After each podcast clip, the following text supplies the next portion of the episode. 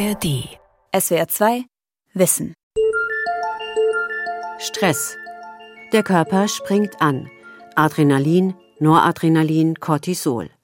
Hoher Blutdruck, schneller Herzschlag, intensives Atmen. Alles ist voller Energie und bereit, denn es geht um die Entscheidung Fight or Flight, kämpfen oder fliehen. Diesen Stress haben früher zum Beispiel wilde Tiere erzeugt.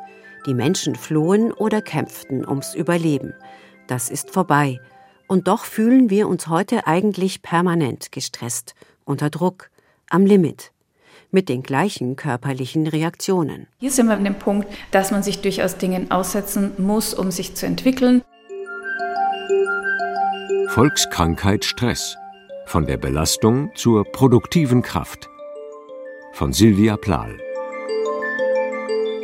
Dass man eben durchaus schwierige Aufgaben annehmen soll und sich nicht nur erholen soll, weil das führt nicht zu einem weniger an Stress, sondern tatsächlich wahrscheinlich langfristig auch zu einem mehr an Stress, weil die Fähigkeiten, sich auseinanderzusetzen, werden nicht besser dadurch.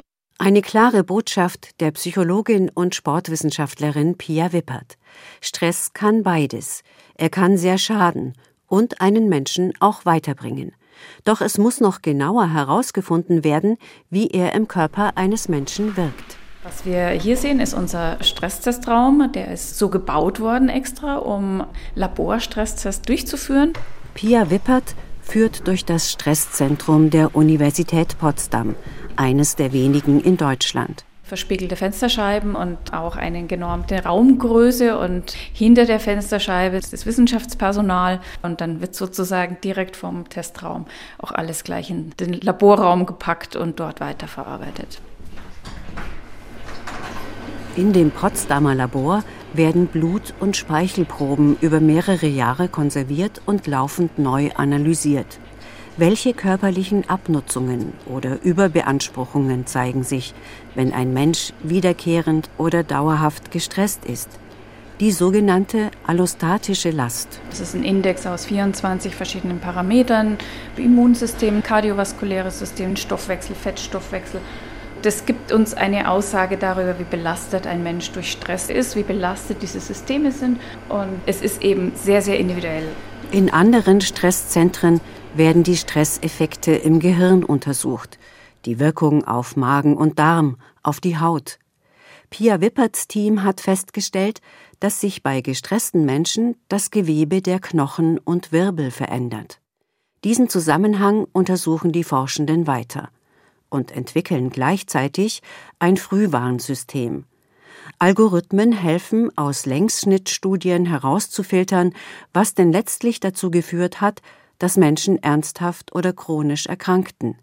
Mit diesen Daten soll eine App jetzt im Alltag die Anamnese beschleunigen. Und jedes Mal wird er jetzt verifizieren oder Eingabe der Prozess. Also was soll die App denn können? Innerhalb von zehn Minuten herausfinden, ist es ein Risikopatient, ja oder nein. Aus 280 relevanten Einflussfaktoren haben wiederum Algorithmen neun Fragen generiert, die schnell aufdecken, wie stark jemand unter Stress steht und ob dieser Mensch ein höheres Risiko hat, chronische Schmerzen zu entwickeln.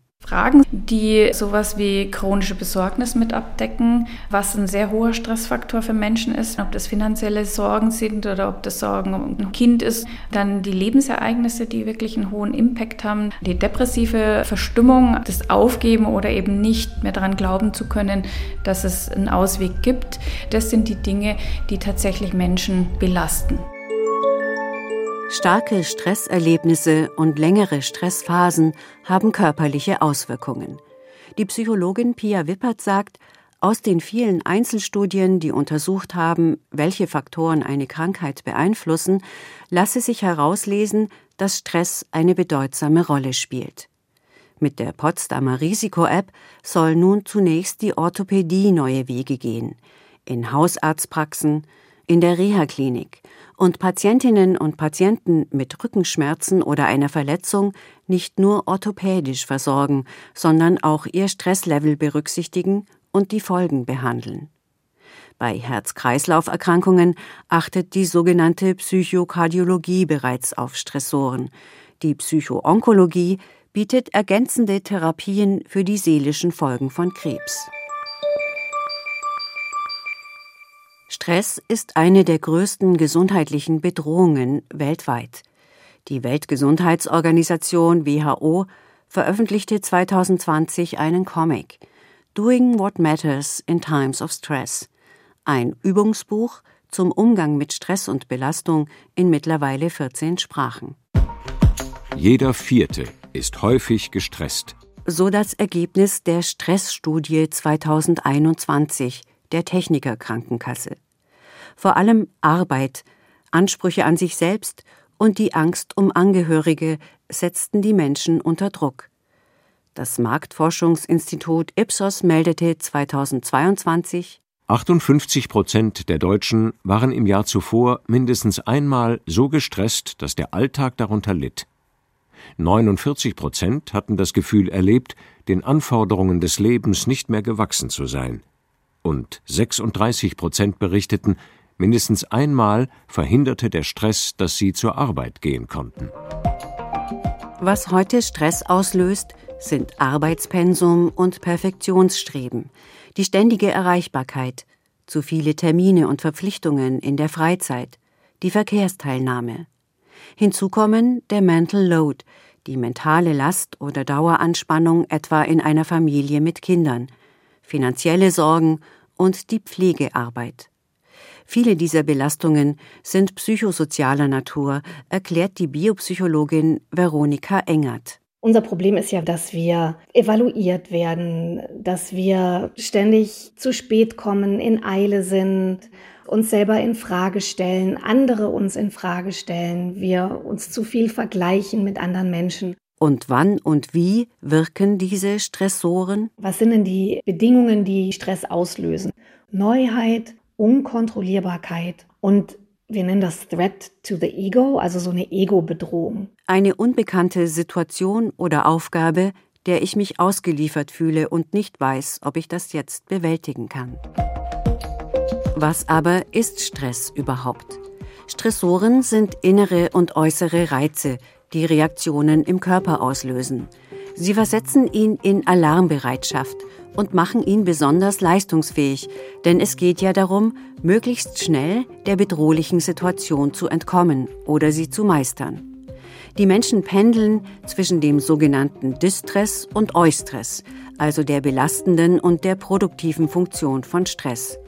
Ein Konflikt frustriert und blockiert eine Person und mobilisiert eine andere. Denn jede Situation wird auch bewertet. Das ist jetzt zu viel oder es motiviert. Ein Reiz aktiviert in Sekundenbruchteilen den Sympathikus, der Teil des unwillkürlichen Nervensystems ist, also nicht bewusst steuerbar. Der Mandelkern, die Amygdala, wo Angst- und Stresseindrücke im Gehirn auftreffen, leitet Signale an den Hypothalamus, der als Schaltzentrale die scheinbar automatischen Prozesse des Nervensystems koordiniert. Aus den Nebennieren werden Stresshormone wie Adrenalin und Cortisol ausgeschüttet. Herz und Kreislauf springen an, die Bronchien erweitern sich, in die Muskeln gelangt mehr Sauerstoff, sie sind angespannt und gut durchblutet. Immunsystem, Schmerzempfinden, Verdauung und sexuelle Lust sind vorübergehend unterdrückt. Der Mensch ist wach, aufmerksam, voller Energie, sein Körper herausgefordert, sich an den Reiz anzupassen, etwas zu leisten und sich zu regulieren. Das Problem ist, dass wenn wir im Auto sitzen und zu spät kommen, uns diese Energie überhaupt nichts bringt. Also wir haben im Endeffekt eine viel zu starke Reaktion, um mit dem umzugehen, was eigentlich da gerade passiert. Ist der Stress heftig und dauerhaft, drohen die bekannten Folgen. Erschöpfung, ein geschwächtes Immunsystem, Burnout, psychische und körperliche Schäden wie Hörsturz, Kopfschmerzen, Herzinfarkt. Auch das Risiko für Suchtkrankheiten steigt. Die Stressforschung entschlüsselt die biologischen und molekularen Stressvorgänge. Sie untersucht die genauen Wechselwirkungen zwischen Körper und Psyche und wie wir mit modernen Stressoren zurechtkommen könnten. Okay, dann gucke ich mal. Mental Load. Anne L klappt am Esszimmertisch den Laptop auf. Sie sucht den Equal Care Test, ein Online-Test, der aufdecken soll, wer zu Hause in der Familie wie viele Arbeiten übernimmt. Ich mache den jetzt. Wählen die zutreffenden Bereiche aus. Alle Sorgemeinschaften zum Beispiel mit Kindern. So, okay. Anne L. ist 39, verheiratet und Mutter von drei Kindern, drei, sechs und neun Jahre alt.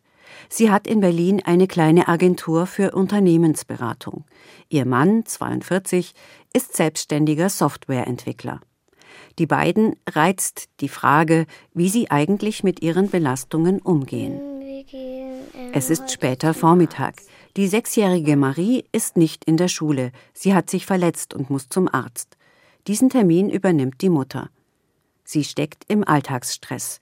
Neben der Arbeit gibt es Tag für Tag eine endlose To-Do-Liste.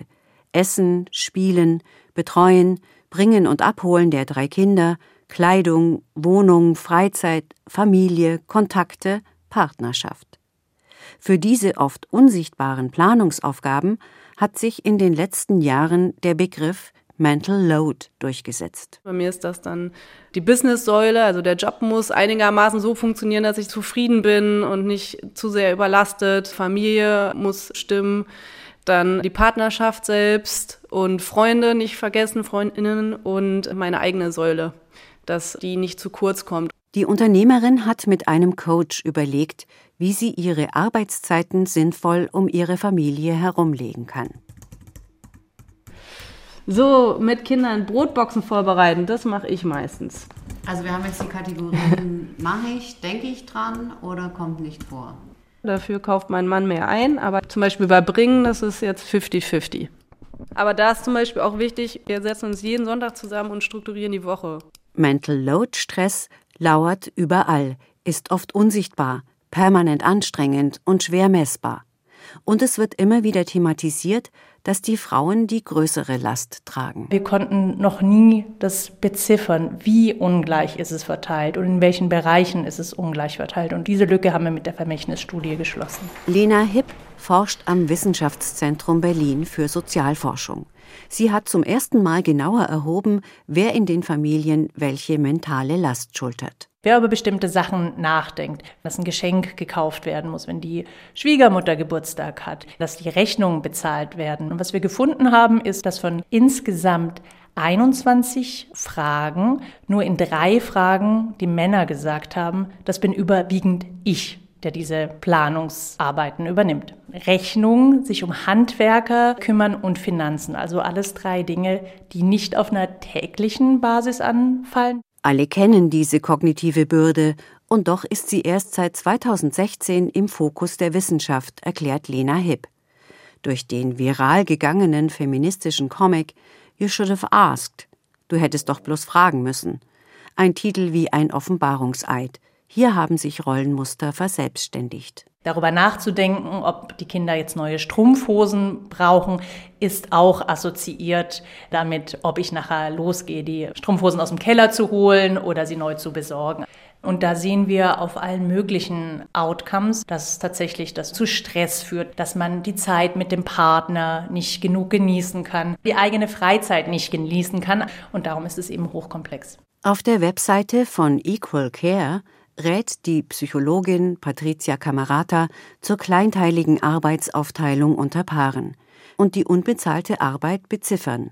Putzen 14 Euro, Hausaufgaben 18, administrative Tätigkeiten 20 Euro.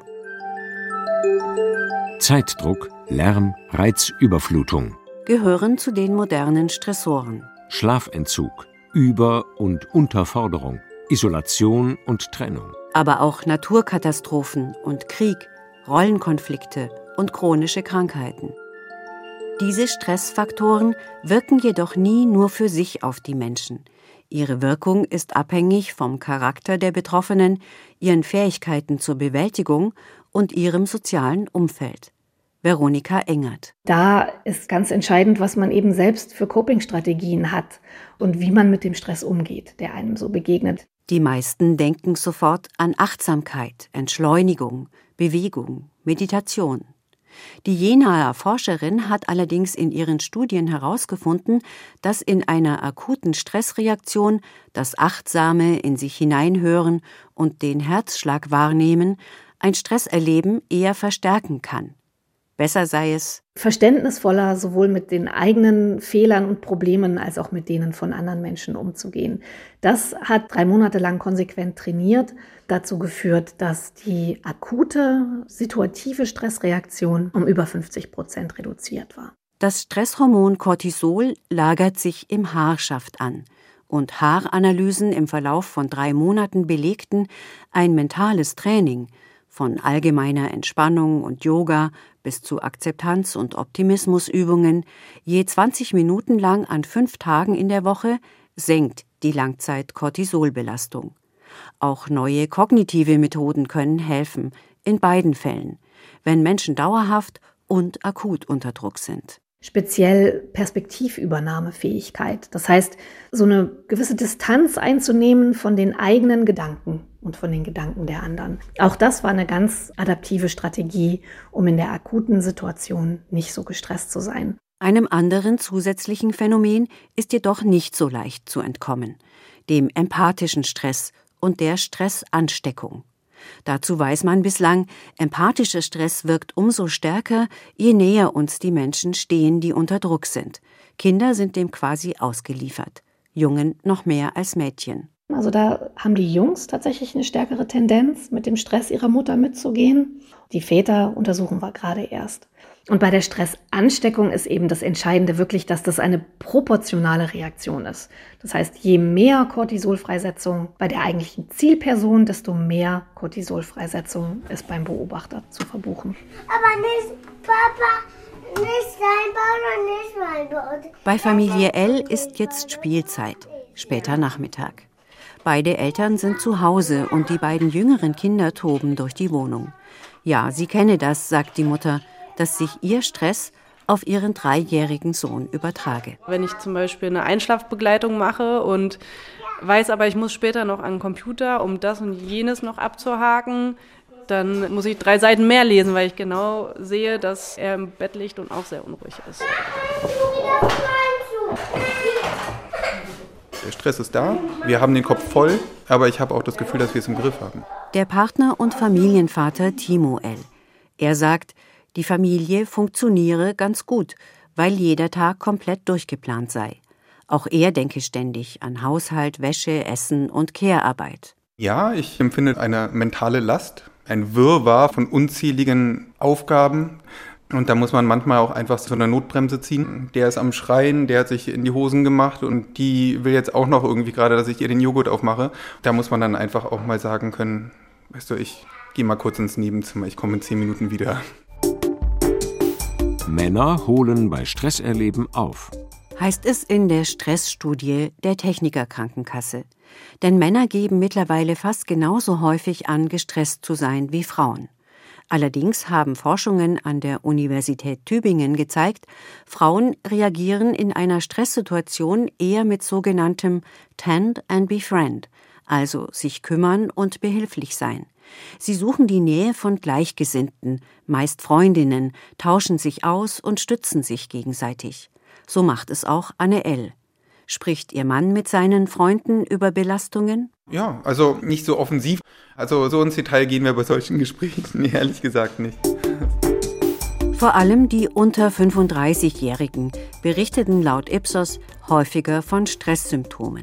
44 Prozent im Vergleich zu 35 Prozent der 35 bis 49-Jährigen. Im Alter zwischen 50 und 74 fühlten sich nur noch 21 Prozent immer wieder gestresst. Jugendliche bedrücken vor allem globale Themen wie Klimawandel, Corona-Pandemie oder Kriege.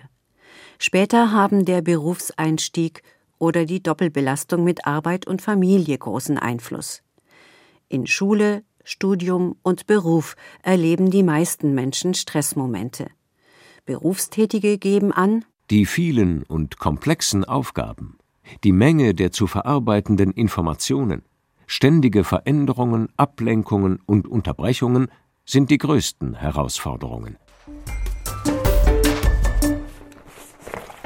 Christian Mayer untersucht an der Universität Bamberg den sogenannten Technostress. IT-Nutzung im Unternehmen. Da hat man fünf Stressoren erkannt. Dass die Arbeit zu viel ist, die Deadlines zu eng sind und die Ursache ist die IT. Das heißt, ein Unternehmen kauft neue IT ein und dadurch wird natürlich erwartet, dass jeder Mitarbeiter einfach mehr Arbeit in kürzerer Zeit vollbringen kann. Das zweite ist, dass ganz häufig verschiedene Updates kommen oder man braucht eine neue Hardware. Das ist die zweite Ursache von Technostress. Der dritte Technostressor ist die Angst, dass die Technik den eigenen Job übernimmt. Viertens kann die IT zu komplex sein.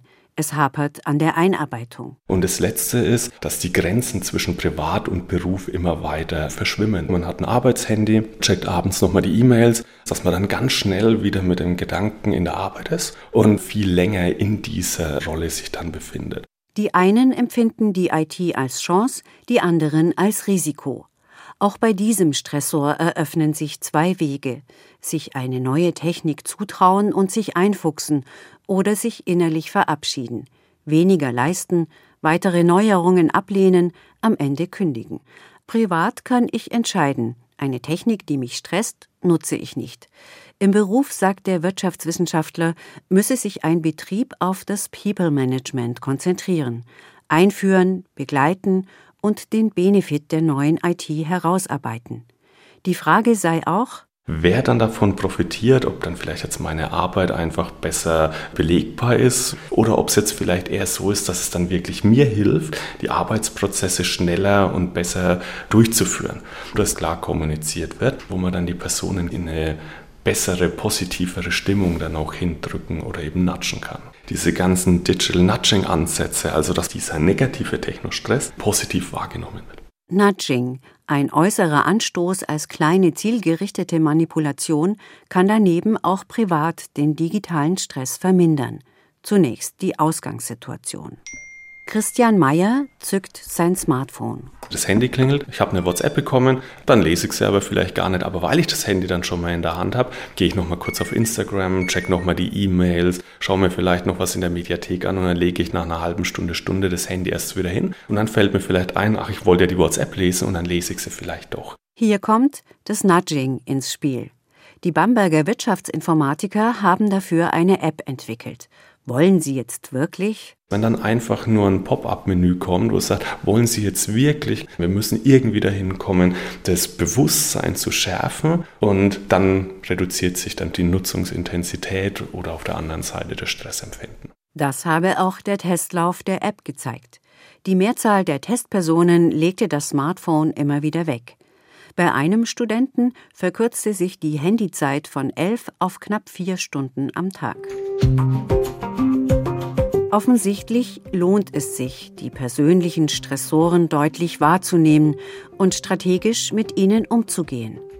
Zwar sind manche Menschen genetisch zu mehr, andere zu weniger Widerstandskraft oder Resilienz veranlagt, je nachdem, wie schnell sie das Stresshormon Cortisol wieder abbauen und wie viel Serotonin sie bilden, den Botenstoff, der entspannt und zufrieden macht. Aber alles hängt auch davon ab, wie eine Person eine Situation bewertet. Vielen der modernen Stressoren können wir nicht wirklich ausweichen und doch lernen, klug damit umzugehen. Das gilt für den gesamten Organismus wie für die kleinsten Körpereinheiten. Denn in den Zellen wirkt der sogenannte oxidative Stress. Der ist zwar normal, kann sich aber potenziell zerstörerisch auswirken, erklärt die Hamburger Biochemikerin Parvana Hajeva. Ja, oxidativer Stress ist eine hohe Ansammlung von reaktiven Sauerstoff- und Stickstoffspezies. Die können wichtige zelluläre Strukturen schädigen. Oxidativer Stress entsteht ganz regulär beim zellulären Stoffwechsel. Wir nehmen Nahrung zu uns auf, diese Nahrungsbestandteile werden im Stoffwechsel abgebaut zur Energiegewinnung und im Zuge dieser Abbauprozesse entstehen solche Nebenprodukte wie oxidative Spezies. Und wenn zu viel davon entsteht, können die Organe, Zellen beeinträchtigen. Es geht wie immer um das zu viel und hier um die Gefahr, dass sich Tumoren bilden. Die Gehirnfunktion leidet, die Alterung schnell voranschreitet, wenn wir nicht Maß halten. Parvana Hadjeva warnt, Pflanzliche und mikrobielle Gifte und Toxine seien gefährlich, besonders Schimmel und Bakterien. Diabetes mellitus sollte vermieden werden, chronische Infektionen, wunde Durchfälle. Rauchen schadet.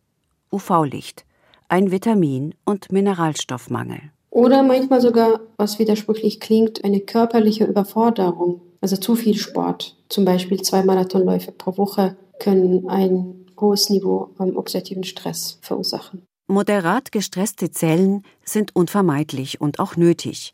Ein Grundlevel an oxidativem Stress, leicht erhöhte Werte, fördern antioxidative Schutzmechanismen, also die Entgiftung, den Abbau schadhafter Zellen, die Selbstverteidigung des Körpers. Stress trainiert die selbstreinigenden molekularen Abläufe. Und genauso ist es auch bei den allosterischen Systemen. Wenn diese trainiert werden, dann ist es so, dass sie leistungsfähiger werden. Sagt Pia Wippert vom Potsdamer Stresszentrum. Wenn Cortisol ausgeschüttet wurde, dann gibt es einen Feedback-Mechanismus zurück und der Körper versucht sozusagen die Cortisolausschüttung wieder zu bremsen. Der Körper versucht, sie leistungsfähig zu machen. Eine Stressbelastung führt zu einem Anstieg ihrer Leistungsfähigkeit. Entscheidend ist die richtige Balance. Stressresistent oder stresstrainiert kann nur werden, wer den Stress wahrnimmt, sich herausfordert, dies wiederholt. Wenn wir uns auseinandersetzen müssen, in Interaktion sind, bestimmte Arbeitsaufgaben bekommen, die uns fordern, dann ist es so lange gut, solange wir auch ausreichend Regenerationszeit haben oder auch der Stressor wieder endet, dann wachsen wir. Diese Systeme haben eine hohe Anpassungsfähigkeit, Adaptation und das ist wichtig, dass wir diese Systeme trainieren. Man ist einfach belastbarer und das ist ja ein Schutzsystem des Körpers, um den Menschen an Anpassung und Entwicklung zu bringen. Stress gefährdet die körperliche und seelische Gesundheit und gleichzeitig muss man ihn bewältigen lernen und nicht nur vermeiden. Pia Wippert betont, es ist wie beim Muskeltraining. Muskeln werden gefordert, brauchen eine Regeneration und können nur so wachsen. Also ran an die Stressoren und mit Bewegung, Atmung und ein paar kognitiven Übungen die Belastung ausgleichen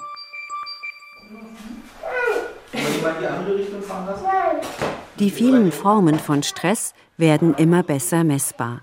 Das Erleben bleibt subjektiv. Jede Person profitiert am besten von einem individuellen Stressmanagement. Anne L. geht tanzen und boxen. Ihr Mann Timo braucht ab und zu eine Wochenendauszeit, um seine Gedanken zu sortieren. SWR 2 Wissen Volkskrankheit Stress. Von der Belastung zur produktiven Kraft. Autorin und Sprecherin Silvia Plahl. Redaktion Marisa Gierlinger. Und hier noch ein Podcast-Tipp. Achten junge Menschen besser auf ihre mentale Gesundheit? Zu diesem Thema gibt es im Podcast SWR2 Wissen einen interessanten Beitrag. Generation Freizeit. Warum Arbeit für Berufseinsteiger nicht alles ist. SWR2 Wissen. Alle Folgen in der ARD Audiothek. Manuskripte und weitere Informationen unter swr2wissen.de